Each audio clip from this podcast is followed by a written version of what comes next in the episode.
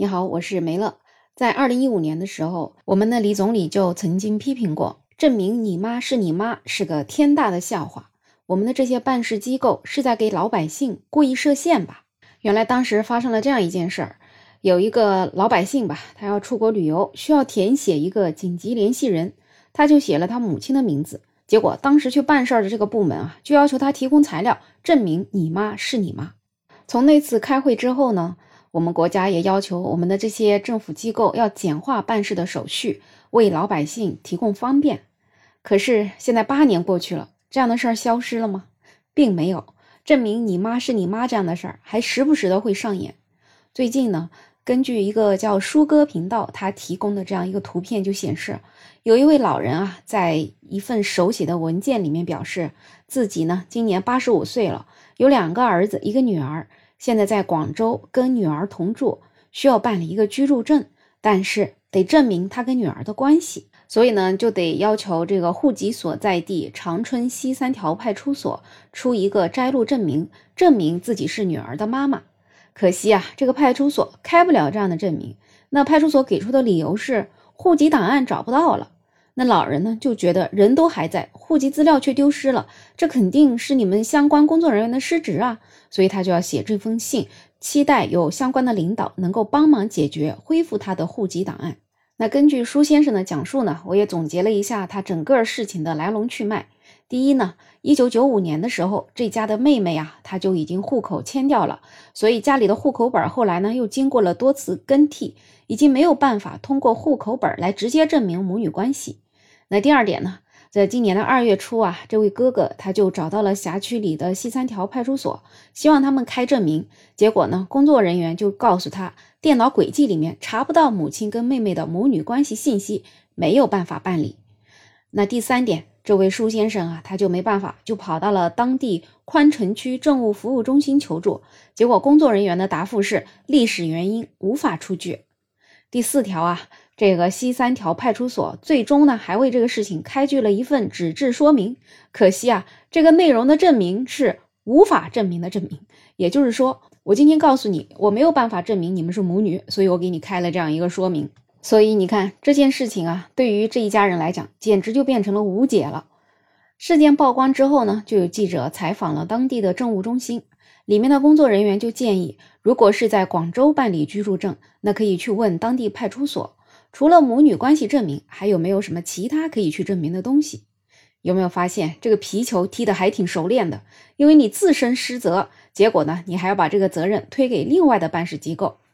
那这个新黄河的记者呢，又来到了广州，咨询这个来穗人员和出租屋服务管理中心的工作人员，对方就说，在社区登记之后呢，需要提供亲属关系证明等等资料，那就可以办理居住证了。那亲属关系证明呢，就需要你到户籍所在地去开具。那如果你没有办法提供怎么办呢？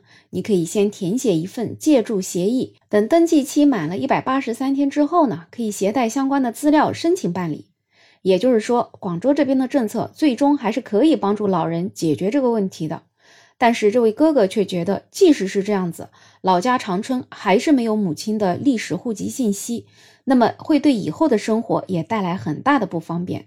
所以他们就希望相关部门能够重视他们的诉求，尽快解决他们面临的问题。而最可怜的就是这位老人了，真的都活到八十五岁了，他还为了要证明自己是女儿的妈妈，亲自来写这封信，真的很让人心酸。那么遇到这种因为自己机构的工作失误把资料弄丢的情况，就应该由老百姓来承担后果吗？这符合我们国家一贯以来的为人民服务的宗旨吗？有没有什么好的办法去解决呢？北京市中文律师事务所谭敏涛律师他说：“公安机关如果因为工作不规范导致公民的户籍信息丢失，可以由公民住所所在地的村委会或者居委会进行实地走访调查，通过询问相关证人的方式来证明公民的真实身份以及亲属关系。所以说呢，其实是有解决的办法的，但是他们为啥不愿意呢？”估计在他们看来，他们已经完成了自己工作流程上的事情，那其他的事儿他们就可以不用管了。反正户籍资料也不是自己搞丢的，一切都推给历史原因就完事儿了。还有网友说呀，其实呢也可以用亲子鉴定来证明是母子关系。可惜呢，这样的亲子鉴定也是不被认可的。所以说，我们国家上面的政策呀，它是好的，很希望为了老百姓办实事。但是呢，基层的观念并没有质的改变，所谓的服务意识也是被政策强加到头上的，并没有真正的主动的要去积极的为老百姓着想。从二零一五年要求简化政务手续开始，各种奇葩证明要求层出不穷。就比如说要证明你妈是你妈呀，什么汽车被飓风刮倒的大树砸坏了，需要找气象部门去开具风力气象证明；去银行兑换破损的钞票，需要找第三方开具非被人为故意破坏等等证明。说真的，这些证明啊，我读都读不顺口啊。所以说，光有政策还是不行，还得有相应的监督作用，以便老百姓在遇到难题的时候投诉有门呢。而不是像现在这个样子，事事都得通过互联网办案才能够解决。毕竟能够通过互联网办案的还是在少数。其实如今也有很多城市设立了那种叫“办不成事儿”的窗口，也就是专门为了受理这些从正常手续上无法办理的这些案子。这样肯定也是能够为老百姓解决不少难题的。所以也不知道现在这样的窗口有没有推广到全国所有的这些办事机构。如果真的是能够推广的话，那相信长春这样子的八十五岁的老人需要证明你妈是你妈的事儿就不会存在了。好了，这期话题就聊到这么多。